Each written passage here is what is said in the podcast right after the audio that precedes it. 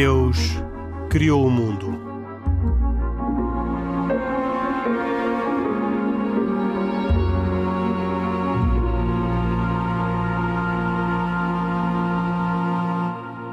Boa noite. Esta é mais uma edição de E Deus criou o mundo, um programa semanal da Antena 1 dedicado ao debate sobre temas de religião ou ao debate sobre temas da, da atualidade na perspectiva das religiões abrâmicas, o judaísmo, o cristianismo e o islamismo.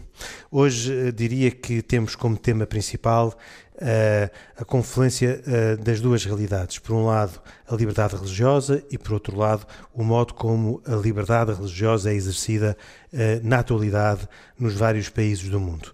Isto vem a propósito da 15ª edição do relatório da Fundação AIS, a Fundação Ajuda à Igreja que Sofre, que foi hoje divulgado. Foi divulgado esta manhã, há precisamente 12 horas, eram 11 horas da manhã quando uh, se iniciou a sessão online de divulgação uh, desta 15ª edição uh, deste relatório que foi publicado pela primeira vez em 1999.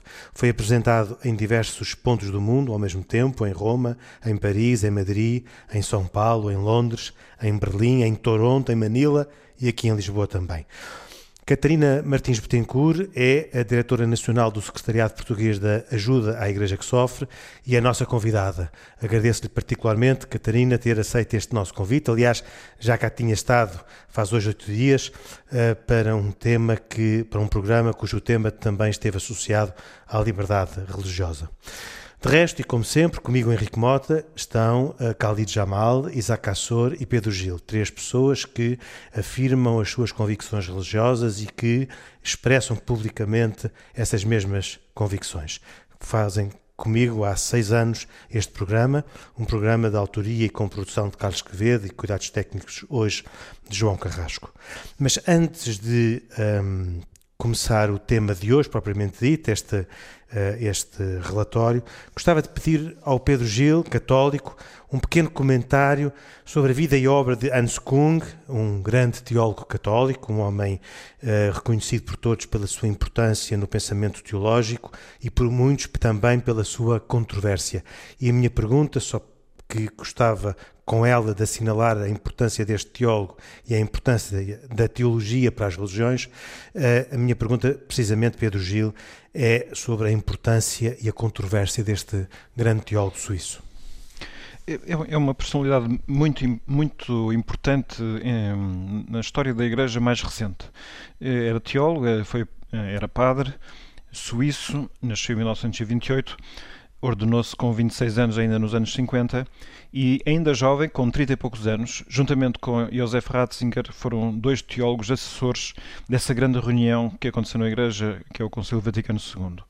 Uh, nessa altura ele brilhou, uh, foi assessor de vários bispos, e, e tornou-se ao longo do tempo um autor de dezenas de livros em que ele associava duas coisas muito difíceis de associar, que é, por um lado, uma enorme profundidade teológica com um grande rigor de pensamento, uh, e abertura, e ao mesmo tempo uma enorme capacidade de divulgação, de forma que os seus livros foram vendidos em, em vários países e influenciaram imenso o pensamento de muitos católicos. Recebeu 15 prémios, teve 15 doutoramentos honoris causa, um homem profundo, um caráter afável, é uma pessoa fascinante. Tudo isto estava a correr bem, dizer assim, por dizer assim, na sua relação com a Igreja, sabemos que no final dos anos 60 ele publica dois livros que vieram a ser objeto de preocupação por parte do Vaticano. Um sobre a Igreja e outro, cujo título já diz muito, que é uma pergunta infalível. Um, nesses uh, livros, segundo o Vaticano, na, na primeira tomada de posição pública em 1975 de rejeição de alguma das suas ideias, disse que Kung se afastou da Igreja Católica em três pontos fundamentais. Um, em pôr em causa a infalibilidade da Igreja quando ensina. Em segundo lugar, ter uma noção diferente da importância do magistério da Igreja, o chamado ensino oficial, não aquele que é feito pelos teólogos, mas por aqueles que na Igreja são pastores. E por último, também uma visão diferente da Eucaristia, porque ele considerava que em certas circunstâncias qualquer batizado poderia celebrar a Eucaristia. Estas são as três principais objeções que a Congregação para a Doutrina da Fé, portanto, o departamento que vigia pela, pela pureza do, da, da, fé católica no Vaticano, anunciou em 75. Depois uma vez que isto ao longo um certo diálogo nada disto foi alterado, pelo contrário, Hans Kung tornou-se mais convicto destas ideias em 1979, num ato assim inédito, numa época em que a disciplina não foi enfim, o forte da Igreja, ele foi uh, obrigado a não mais ensinar oficialmente em nome da Igreja. Ele não abandonou a Igreja, ele continuou a ser padre até morrer. Uh, e ao mesmo tempo que tinha estes motivos de atrito e que levaram a estas medidas disciplinares, em todo o caso ele dedicou-se muito ao diálogo interreligioso. Ele foi das pessoas mais abertas uh, para conhecer as outras uh, religiões e também por isso justifica que no último programa o Caldi tenha sugerido oh, um livro dele precisamente sobre oh, o. Oh, oh, oh, Pedro, e não é por acaso também que em 1962 uh, eh, ele foi nomeado pelo Papa João XXIII como um perito, chamado um, um, um perito conciliar, conciliar para, no, no, para, o, segundo, para, o, para o Conselho Vaticano II. Sim, exatamente. E depois, só para dizer que esta trajetória, ele manteve-se como professor de teologia, mas fora das instituições católicas. Em dois, 2005, o seu antigo amigo Ratzinger foi eleito Papa o Papa quis estar com ele e tiveram uma tarde de grande conversa, de diálogo que deve ter sido fascinante entre duas inteligências superiores.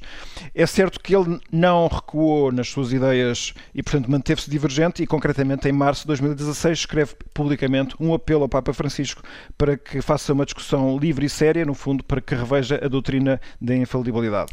E eu creio que, sim, muito sumariamente, isto é um certo retrato que podemos fazer aqui deste teólogo, que neste momento já está possuidor da verdade plena, portanto, e está a assistir a este programa, assim espero. Hans Kung, um teólogo suíço, homem uh, sábio e controverso, mas uh, um grande teólogo uh, que participou, como já aqui nos disse o Pedro Gil, eh, no Concílio Vaticano II como perito e uh, foi professor durante muitas décadas e colega do Papa Emérito Bento XVI, com o qual, aliás, se voltou a encontrar anos depois numa tentativa do Papa Bento XVI para recompor as relações entre Hans Kung e a Igreja Católica. Não que ele alguma vez tenha deixado a Igreja Católica, mas por estas razões que o Pedro Gil já aqui nos explicou.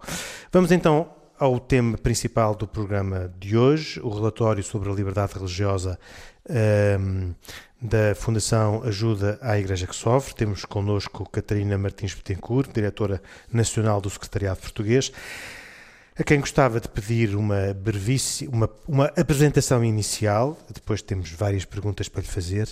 Uh, sei que este relatório uh, é o 15 uh, pela primeira vez traz seis análises regionais um, relativamente aos 196 países que foram analisados, portanto todos os países do mundo. Um, e uh, inclui agora uma nova classificação ou uma nova categoria que uh, corresponde aos países uh, sob observação, isto é, aqueles onde a prática da liberdade religiosa começa agora a revelar-se ameaçadora. Um, e um, feita esta primeira referência, aquilo que eu peço à Catarina Martins Betancourt é que nos faça uma apresentação geral necessariamente sucinta, dados os tempos que temos, eh, deste 15º relatório sobre a liberdade religiosa no mundo.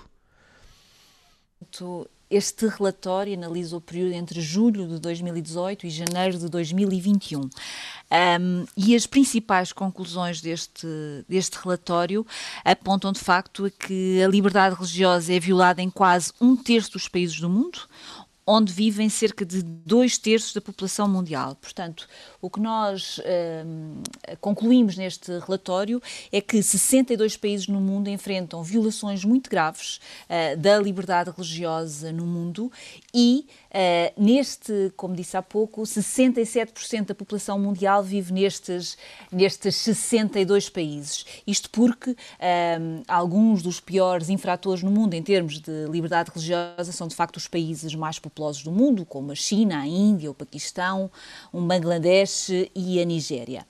Portanto, um, a outra das conclusões que nós, que nós aqui Uh, identificamos e que concluímos neste, neste relatório é de facto que um, neste momento, e este, o continente africano é um dos grandes, eh, tem grande destaque, infelizmente, neste relatório da liberdade religiosa, porquê? Porque nestes 26 países onde há, ehm, onde há uma maior uh, perseguição, uh, eh, 12 destes países são no continente africano, portanto, e há uma perseguição extrema, e isso é uma das grandes conclusões deste relatório, e de facto é dado uma grande atenção ao continente africano, que está a viver nos últimos, nos últimos tempos dias muito difíceis com uma perseguição extrema uh, da liberdade religiosa. Depois também identificámos 36 países uh, onde há uma discriminação relativamente à liberdade religiosa e onde, uh, nestes 36 países, 20 destes países pioraram relativamente ao, ao relatório anterior como o Henrique disse, portanto, de facto, há uma nova categoria, que são os países sob observação. São países que, eh, de facto, observamos fatores que são de preocupação e que um, ehm, nos levam a, a testar ou observá-los nos próximos tempos, de forma a percebermos como é que se está a deteriorar ou não esta questão da liberdade religiosa. Outra conclusão que também penso que seja importante neste, neste relatório é que, de facto, ocorreram crimes de ódio em praticamente em todos este, estes países onde há a, a, a discriminação e a perseguição religiosa. E nos outros países que não foram classificados, não quer dizer que não comecem também a haver pequenos sinais de que mostram que a liberdade religiosa pode estar um, em perigo e pode estar em causa nos próximos anos. Portanto, estes são de facto assim os grandes, as grandes conclusões e queria também aqui destacar que talvez uma das conclusões também um, que são importantes referir aqui é que um, os governos autoritários são quem neste momento uh, faz esta perseguição religiosa, uh, portanto, com 43 países onde há perseguição e discriminação tem a ver com a presença de governos autoritários. Depois temos a, a perseguição e a discriminação em 26 países por causa do extremismo islamista e depois temos quatro países em que temos o nacionalismo étnico-religioso. Portanto, são quatro países no mundo onde há de facto esta, esta perseguição. Assim, muito brevemente, eu penso que, dando assim só um pequeno cheiro do que foi esta apresentação, são de facto as principais conclusões deste, deste relatório. Eu vou-lhe fazer aqui mais algumas perguntas sobre uh, esta, uh, os principais casos de perseguição religiosa, mas talvez a primeira de todas as perguntas é quase uma pergunta metodológica uh, e que tem em vista saber quem é que são as pessoas que preparam este relatório? Uh, são pessoas independentes? São líderes religiosos? Bom, quem, quem é um faz conjunto de, São várias pessoas espalhadas no mundo e que são especialistas em determinada região do, do globo e que nos ajudam de facto a, a perceber e a olhar e a estudar para além da constituição de cada país, olhar para os incidentes que houve durante este período em análise e também fazer, ajudar-nos a fazer uma, uma perspectiva uh, da, da liberdade religiosa para os próximos anos. Portanto, são todos especialistas, jornalistas que estão no terreno e que nos ajudam de facto a, a interpretar e a olhar para estes sinais que vão acontecendo um pouco por todo o mundo. Algum português no, nessa uh, equipa de eh, trabalho? Não há portugueses na equipa de trabalho. Apenas na parte de design gráfico é que há um português. Muito bem. Um, uh, eh, passando agora às, aos principais casos, uh, um, nós encontra, encontrei na apresentação geral que o relatório inclui um mapa mundial em que os países são classificados por cores, de acordo com os níveis de perseguição religiosa. Pergunto se Portugal uh, está incluído entre aqueles cuja um, atitude e comportamento uh, levanta preocupações e críticas à Fundação Não, Igreja uh, Em Portugal Portugal é um, um país onde uh, começam a haver tem havido nos últimos anos alguns incidentes, mas que uh, não podemos de forma alguma dizer que haja discriminação e perseguição em termos de liberdade religiosa em Portugal. Portanto, continuamos a ser um país onde podemos uh, livremente exprimir a nossa fé, uh, apesar de começarem a haver alguns sinais que também nos nos deixam inquietos e que nos deixam também preocupados e que precisamos de continuar a olhar e a, a analisar, mas neste relatório continua de facto uh, sem motivos de preocupação, grande preocupação relativamente a este tema da liberdade religiosa. Nem, nem sequer passou à categoria de país sob observação.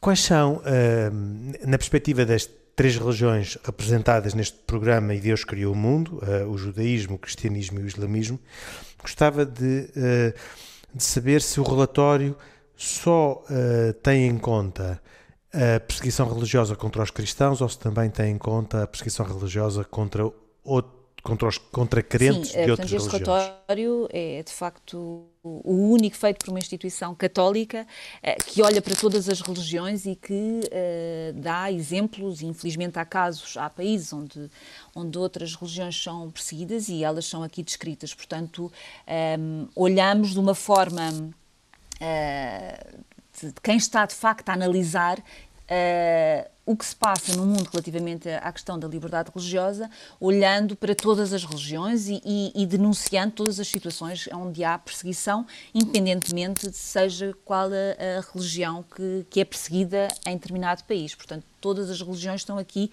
infelizmente, uh, estão aqui uh, expressas neste relatório. Sim, sim, sim, sim. São objeto de perseguição. Então, vamos por partes. Gostava de lhe pedir para cada uma destas três religiões, uh, o cristianismo, o judaísmo e o, e o, uh, e o islamismo, uh, qual é o caso mais gritante de perseguição religiosa para cada uma destas três Bom, religiões?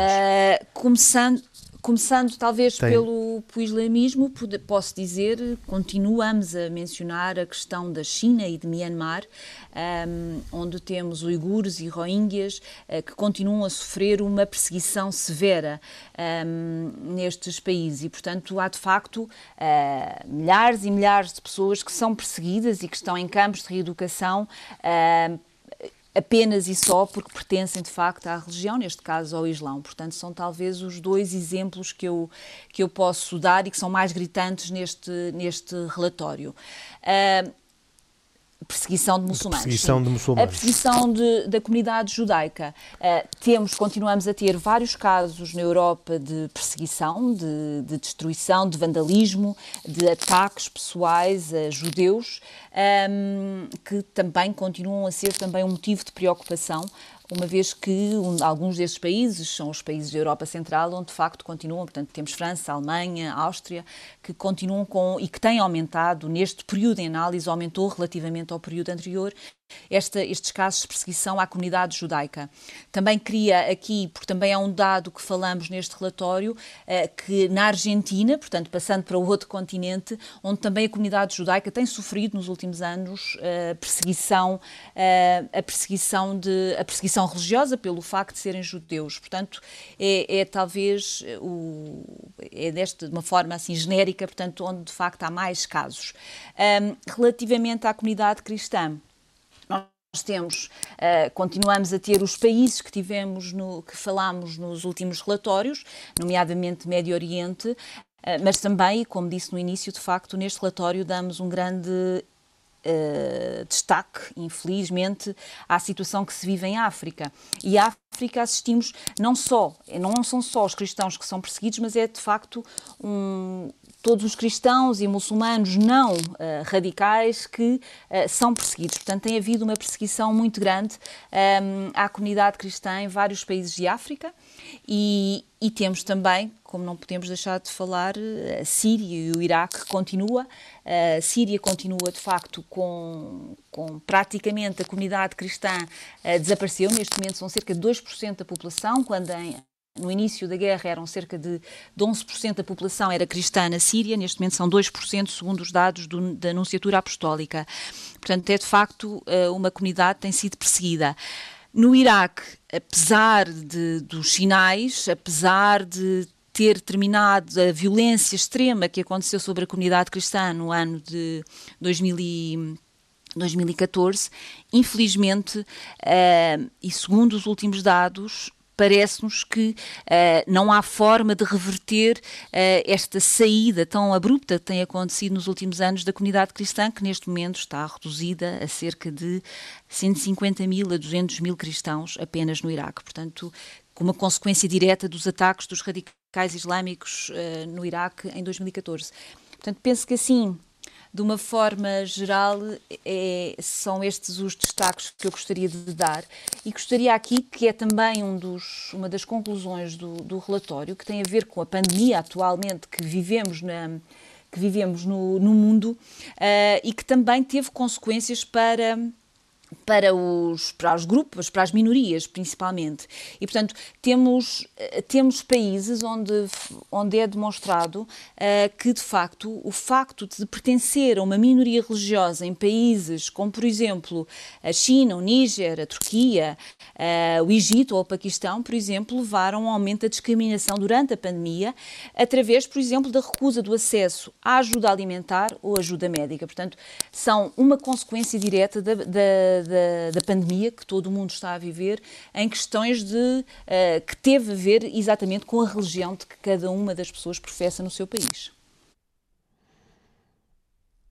Ainda antes de alargar o debate aos outros uh, participantes no, no, nosso programa, queria lhe fazer duas perguntas. A primeira é de que se é possível identificar uma religião mais perseguida do que Bom, todas as outras. Nos últimos relatórios nós temos falado e, e mantemos, portanto, que, que, de facto a comunidade cristã continua a ser a mais perseguida no mundo. Portanto, todos os dados que nós temos apontam para uma continuação da comunidade cristã ser a mais perseguida no mundo.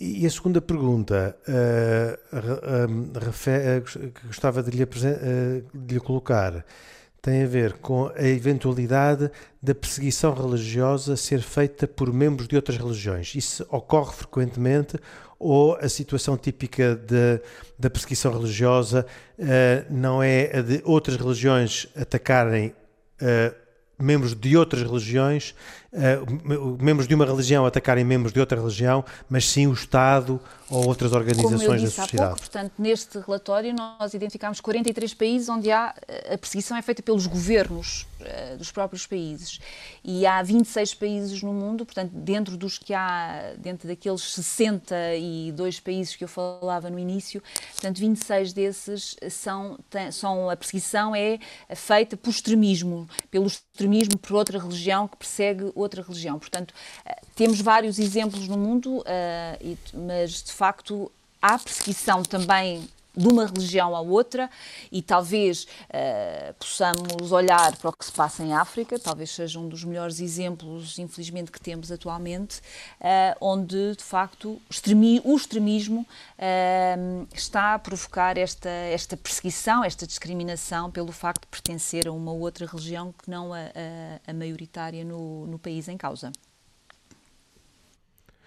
O relatório confirma ou desmente uh, uma ideia, talvez generalizada e talvez abusiva, de que uh, há uh, uma perseguição religiosa de, por parte de uh, radicais muçulmanos contra uh, Sim, membros das outras uh, religiões? Portanto, quando olhamos para a África, olhamos exatamente para grupos radicais islâmicos que estão a perseguir, porque, portanto, como sabemos, portanto, o autoproclamado Estado Islâmico portanto, foi mais ou menos expulso do Iraque uh, mais ou menos porque de facto desmembrou-se, mas uh, os vários radicais, as várias pessoas que constituem este grupo foram se infiltrando para outros, uh, para outros países, nomeadamente para a África.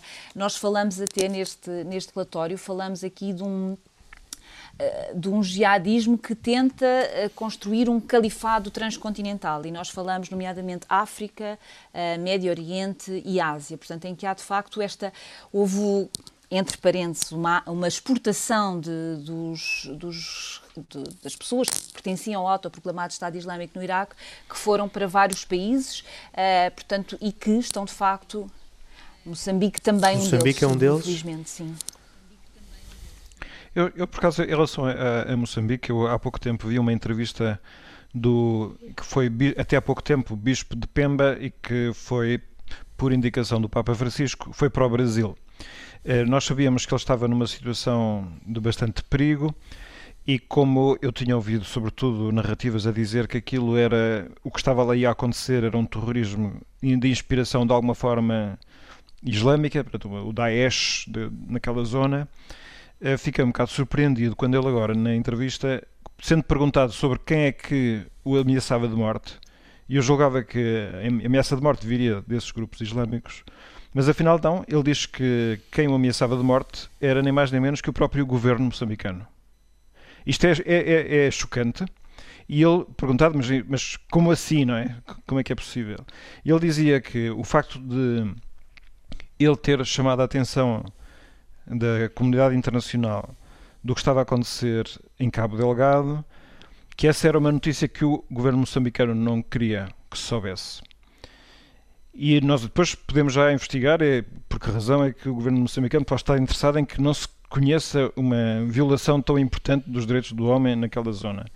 Em todo o caso, aquilo que eu me pergunto é, e que eu pergunto à Catarina, é aquilo que tem uma aparência de ser uma perseguição com origem religiosa, não sei se com destinatários religiosos ou não, afinal pode ser outro tipo de, de, estratégia, outro tipo de jogada mais política, e a pergunta é como é que neste relatório se faz a destrinça eh, de forma a conseguir efetivamente descobrir aquilo em que, que está em causa a perseguição de, por motivos religiosos ou aquele em que é simplesmente uma, uma ação militar, no fundo, capotada ao serviço, não sei bem de Bom, que eh, interesses. O Dom Luís Lisboa tem sido enquanto bispo, foi de facto uma das poucas vozes que denunciou a, a situação. Um, e de facto o, que se, o que nós podemos dizer é que efetivamente um, a religião, mais uma vez, foi usada uh, para, para, para, esta, para estes casos, para esta perseguição, para toda esta violência que temos assistido. Mas, uh, de facto, o que, o, que nós, o que nós temos percebido e das informações que vamos recebendo é que, de facto, esta. Um, o facto de ser uma zona extremamente pobre, de haver corrupção, de estruturas estatais são muito fracas, eh, praticamente é, tem havido uma impunidade e, e total de, de, destes grupos, destes insurgentes, como são chamados aqui em, em Moçambique. Portanto, a falta de educação, a falta de oportunidades, tudo, todas estas redes que vão chegando, do, estes vários grupos que vão chegando a Moçambique, uh, portanto, têm uh, capitalizado a seu favor todos estes fatores uh, que, portanto, como sabemos, eles estão a atacar uma zona que é extremamente rica, é uma das mais ricas, portanto, uma das maiores uh, reservas mundiais de gás, uh, também pedras preciosas, também é uma zona extremamente rica, portanto, tudo isto, um, ehm, tudo isto leva a que haja vários, vários fatores que façam com que estes grupos estejam aqui. Não nos podemos esquecer que não são apenas os cristãos que estão a ser atacados, os próprios os muçulmanos estão a ser atacados, portanto, todas as pessoas estão a ser atacadas um, ehm, e estão a ser obrigadas a fugir. Um, ehm, não sabemos exatamente. Daí a, minha, daí a minha pergunta era, era só, é mais para esclarecer, é, então, mas sendo assim a realidade, portanto, podendo ser uma roupagem religiosa para um, uma violência que não é religiosa, e portanto, uh, pelo menos as vítimas não são de uma só religião, é se estes uh, dados entram dentro, dentro, do relatório da liberdade religiosa nós, ou se ficam nós, de fora? Nós, neste relatório, nós, nós um falar com todos que estão, que estão e que são conhecidos e que, e que temos disponíveis. Se há mais, o que nós sabemos é que efetivamente o, o, o Estado moçambicano não tem aceita a, eh, a, oferta de ajuda internacional e, portanto, e isso era necessário fazer para podermos, para poder, para que a comunidade internacional ajudasse de facto a proteger estas populações que são indefesas, portanto, e isso está relatado neste neste relatório. Já agora, há, há, há parte Diga, uh, Isaac, que ainda não, não, não, não queria, intervém neste programa. Não, queria, queria só partilhar com vocês uns dados muito interessantes uh, de uma organização americana, chama-se ADL, Fighting Hate for Good, ou seja, uh, lutando. como é que se diz? Fighting Hate for Good, lutando contra o, contra o ódio pelo bem, em que dar-nos uma, uma, uma estatísticas em relação ao antissemitismo são de veras preocupantes. Por exemplo, uh, isto uh, estamos a falar, pelo menos em, em, em numa, num espectro de 102, 102 países onde fizeram este, este, este censo, por assim dizer, ou digamos, ou esta, esta uh, tentativa de perceber os insights de onde é que vem esta, este, estes sentimentos. Vejam bem, 35% uh, nunca, das pessoas nunca tinham ouvido falar do Holocausto. 41% acreditam que os judeus são mais leais ao Estado de Israel do que ao seu próprio país, o que é um erro. 74% destas pessoas estão no, no, no Oriente, Médio Oriente ou Norte da África, onde é o local, digamos, a, parte, a região do mundo onde existe maior antissemitismo. E a verdade é que isto, eh, nos últimos cinco anos, tem-se notado um aumento crescente, que é uma coisa fantástica, tendo em conta até que vi, vivemos ainda um ano, mais um ano de pandemia. Uh, portanto, isto dá muito pensar quais as razões que, que, que atos de antissemitismo são praticados, muito talvez pela, continuo eu a dizer, muito pela, pela, pela ignorância, pela falta de, de, de informação. Uh, por exemplo, mencionam neste relatório uh, livros que são patrocinados pelos Estados, neste caso da Arábia Saudita e do Qatar, do Qatar em que são específicos em campanha antissemita. Bem, pode ser que o mundo esteja a mudar. Bem, vamos ver o que é que se vai passar mais. Bom, eu queria então... secundar aquilo que o Isaac disse ao Henrique só aqui com duas notas. Uma, um, enfim, de cada vez que o relatório da AIS está para ser apresentado, eu confesso que fico, uh, apesar do meu otimismo, naturalmente um bocadinho triste, porque, enfim, às vezes parece que estamos sempre a ser repetitivos e a, e a bater na mesma tecla, mas é muito importante que esta informação venha cá para fora e que de facto o trabalho deles seja conhecido, essencialmente porque estamos a falar aqui de violações graves da liberdade religiosa, não é? Nos vários pontos que a, que a Catarina teve a gentileza de elencar há instantes. Uh, e portanto, lamentar naturalmente essa, essa violação expressar sempre a nossa solidariedade e eu fico aqui com um duplo sentimento, porque por um lado, um, se os muçulmanos são agredidos em algumas partes do mundo, designadamente na China e na Índia, não é? São os maiores focos de agressão a muçulmanos, por outro lado, às vezes também são conotados como sendo os agressores noutras zonas do globo. O Isaac há pouco estava a dizer isso, não é? Muçulmanos, Portanto, há... mesmo contra muçulmanos. Os, os pretensos agressores, muçulmanos e... agressores de outros muçulmanos. É verdade, é verdade. É, a questão, e, portanto, a questão do pretenso é difícil de, de gerir se, é, se, são ou não são, mas eh, afirmam-se como muçulmanos, não é? Pois, leva-me leva a crer que se calhar não seriam verdadeiros muçulmanos, quem sou eu para julgar, ah, porque pois, agridem outros que, que, que, também são muçulmanos, não é? Portanto, quer dizer, é complicado. Oh, Khalid, não, Khalid, olha, oh, Khalid, desculpa lá, essa questão de, de não verdadeiros muçulmanos é uma coisa muito muito complicada. Eu vou dar um se, exemplo. Se, tu, se tu estiveres habilitado o, para, para dizer se são muçulmanos ou não, Isaac, é uma questão, Não, não, eu estou habilitado. Eu, oh, oh, eu, estou, eu, na minha humildade, no quadro Khalid, da minha humildade, não Khalid, aponto o dedo a ninguém, atenção. Khalid, eu, Nem dizendo que dar, é que não é. Khalid ia-te dar o exemplo de o maior ato eh, terrorista feito, terrorista e antissemita, chamemos-lhe, feito a um judeu, na época moderna, falamos do antigo primeiro-ministro de Israel, ele foi morto, assassinado por um judeu. E ele, ele não deixou de ser judeu por isso, infelizmente. Pois, mas no caso o sentimento de pertença dos judeus é um bocadinho diferente dos muçulmanos, Isaac. A pessoa pode deixar de ser muçulmana e não deixa de ser judeu, atenção, é? não, vamos, não vamos comparar realidades que são distintas. De qualquer modo, o que eu queria dizer aqui era... Bem, não, isso é eu... outra discussão. Então, isso é, então, então tens que me explicar É outra isso. discussão, como é que, evidentemente. Como é que um muçulmano queria... deixa de ser muçulmano? Mas deixamos essa outra discussão eu para outro dia. Eu queria concentrar-me aqui, ao Henrique, mais nas soluções. Uh, e dizer o seguinte: que, enfim, isto só se pode resolver, não se resolve em absoluto, não há soluções milagrosas, criando mais entendimento, não é? E portanto, reparem, óbvio que o discurso romântico e cor-de-rosa de que as pessoas têm de se entender, que a falar é que se entendem, tudo isso é importante, mas eu queria aqui deixar só apenas uma coisa prática, uma solução mais prática, que é essencialmente uh, no âmbito da educação religiosa. Não é a educação religiosa no seu, uh, no seu termo mais puro, digamos assim, é a educação sobre aquilo que são as religiões e os seus ideais, digamos assim. Hoje nós não vemos, são escassas as circunstâncias em que vemos a educação sobre as religiões na escola, nas universidades, no fundo, eh, perpassando por toda a educação desde que um jovem é jovem, aos seus 4, 5 anos, começa a aprender a ler, até à universidade. E, portanto, isso para mim faz muita falta, porque uh, naquilo que já os meus colegas disseram aqui, as pessoas são essencialmente avessas à mudança, mas essencialmente àquilo que não conhecem. E, portanto, o objetivo é que esse desconhecimento passe a ser, ou a ignorância, dê lugar ao conhecimento sobre as religiões.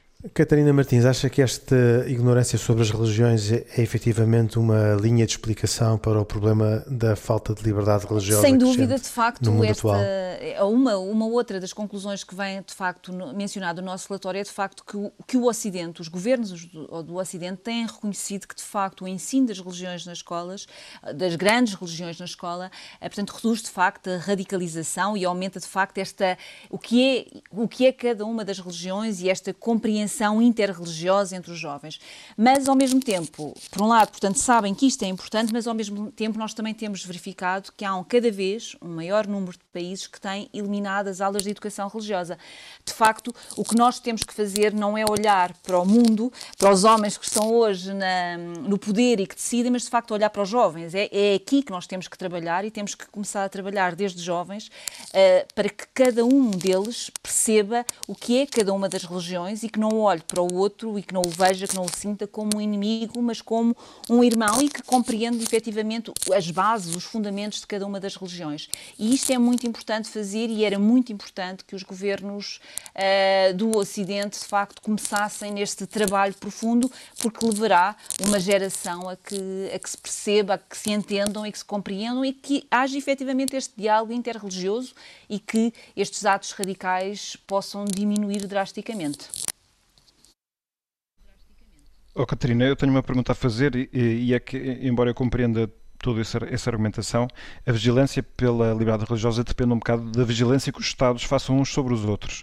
E eu vinha perguntar é se acha que Portugal tem feito o suficiente para o respeito da liberdade religiosa noutros países, sobretudo naqueles onde a liberdade religiosa está, não, está, em causa. E, e, e é também em alguns dos países que mencionamos aqui, de facto, falamos de que não há, uh, por parte dos governos, e neste caso por parte do governo português, ehm, em concreto, uh, não há chamada de atenção para determinados países onde sabemos que efetivamente não há o respeito pela liberdade religiosa, não há o respeito quase sempre pelos direitos humanos e, independentemente disso, continuamos com as nossas relações comerciais, continuamos com as relações diplomáticas, portanto, não há uma chamada de atenção uh, pública. Portanto, o governo português e, agora que estamos a viver, um, ehm, que somos, o, uh, estamos com a presidência da União Europeia uh, aqui em Portugal, por exemplo, e, e, gostaria aqui de relembrar, por exemplo, vamos ter uma cimeira com a Índia, a União Europeia e a Índia, e a Índia é um dos países onde, efetivamente, este ultranacionalismo tem, tem feito uma perseguição cada vez maior sobre as minorias uh, e, e, o Portugal e a, a, União Europeia poderá fazer nesta cimeira, poderia fazer de facto esta chamada de atenção para a situação que se vive na Índia atualmente em questões, nas, nas questões de liberdade religiosa. Um, Catarina Martins, diretora nacional uh, da Fundação Ajuda à Igreja que Sofre, que uh, hoje, esta manhã, publicou a 15ª edição do seu relatório bienal sobre a liberdade religiosa no mundo. Estivemos neste programa a falar sobre a liberdade religiosa, sobre os grandes desafios à liberdade religiosa em todo o mundo. Verificamos que afeta todas as religiões, eh, não há nenhuma religião eh, que eh, esteja isenta de perseguição religiosa, embora talvez eh, inesperadamente, eh, Catarina Martins tenha aqui revelado que a religião mais perseguida em todo o mundo hoje em dia são as religiões, as confissões cristãs. Gostava eh, de terminar, de ocupar os últimos minutos deste programa com as habituais recomendações e, nesse sentido, peço ao Khalid Jamal que faça a primeira recomendação. Muito bem, Henrique, nós, eh, enfim, eh, já estamos em pleno mês do Ramadão e, portanto, eu não resisto à tentação de fazer uma recomendação atípica, que é, quer por um lado, para aqueles mais corajosos e que até sejam um bocadinho masoquistas, uma vez que o nosso jejum dura 17 horas ininterruptas em Lisboa, que, enfim, no fundo se, se experienciem uh, a experiência do jejum e os benefícios que ele traz, seja do ponto de vista espiritual, seja de, outro ponto, de outros pontos de vista, designadamente o de saúde e científico, uh, e no limite que uh, aproveitem esta altura do ano, que para nós é especial e mágica, para que consigam olhar para todas as religiões, mas especialmente para o Islão, com um olhar diferente e com um olhar de uma religião que, acima de tudo, quer a paz e a fraternidade entre os seres humanos. Peço ao um, Isaac Assor. Bem, a recomendação que eu tenho é a seguinte: eh, está uh, neste momento na Torre do Tombo uma mostra documental até 30 de agosto de 2021. Aristides de Sousa Mendes, o cônsul humanitário. Uh, o Arquivo Nacional da Torre do Tombo promove esta amostra de alguns documentos que nos avivam a memória para a, para a atuação altruísta e humanitária de Aristides de Sousa Mendes enquanto cônsul-geral de Portugal em Bordeus, que ao passar em poucos dias, milhares de vistos, salvou, salvou outras tantas vidas, comprometendo irremediavelmente a sua. Até 30 de agosto de 2021, a não perder. Muito bem. Pedro Gil, a sua recomendação? Eu recomendo que as pessoas revejam no, no site da SIC, o programa Alta, a entrevista Alta Definição à atriz Sofia Alves, eh, que é a antagonista na telenovela A Serra, que está em exibição. Ela conta nessa entrevista que eh, ensinou a avó a ela a rezar e rezava com ela o terço, mas depois desligou-se até que em 2010, por razões que ela não sabe explicar bem, foi até Fátima e foi em Fátima durante a visita do Papa Bento XVI que naquele momento de silêncio, e passo a citar, em que o Papa oferece a rosa de ouro a Nossa Senhora, foi o momento em que eu revi a minha vida toda desde miúda como se estivesse a ver um filme. Consegui ver os pontos bons, os pontos maus, os pontos mais ou menos, a minha vida toda consegui ver a luz. E ela, nesse momento, teve o seu momento de conversão e depois disse que, a dada altura da vida dela, teve necessidade de voltar a Deus novamente e teve necessidade de fazer uma confeição bem feita. É um testemunho de fé magnífico que aconselho a rever. Sofia Alves. E uh, Catarina Martins Betancourt, a sua recomendação, Bom, a minha recomendação favor. é que quem nos está a ouvir visite o site da Fundação AIS, portanto fundação-ais.pt e tem o relatório, tem as principais conclusões que tivemos aqui a falar, uh, com vídeos, com imagens, com infografias, de forma a percebermos e a, a compreendermos melhor, porque como dissemos aqui neste programa, pessoas informadas, seremos certamente melhores cidadãos e poderemos, de facto, ajudar a que haja uma plena liberdade religiosa no mundo. Portanto, convido todos a visitarem o site e saberem mais sobre a sobre a liberdade religiosa no mundo. Onde está disponível a versão integral, calculo, deste relatório Exatamente, sobre a liberdade por países está, todo o relatório está disponível online. Um extenso documento que foi apresentado esta manhã em Lisboa e em muitas cidades de todo o mundo. E assim damos por terminada mais uma edição de E Deus Criou o Mundo. Agradeço particularmente a disponibilidade de, Catarina Martins Betancourt, diretora nacional do Secretariado Português da Fundação Ajuda à Igreja que Sofre, que aqui esteve connosco a propósito da publicação da 15ª edição do relatório sobre a liberdade religiosa no mundo. De resto, todos nós, o Carlos Quevedo, que é autor e produtor do programa, e o João Carrasco, que uh, lhe deu cuidados técnicos, o Khalid Jamal, o Isaac Assor e o Pedro Gil, que comigo Henrique Mota fazem -se, fazemos semanalmente este programa. Voltaremos dois a oito dias uh, à, à antena da Antena 1 neste horário das 23 e quem não nos puder seguir na, na Antena 1 poderá sempre ouvir-nos em streaming uh, no site da rtp.pt. Boa noite, até para a semana, se Deus quiser.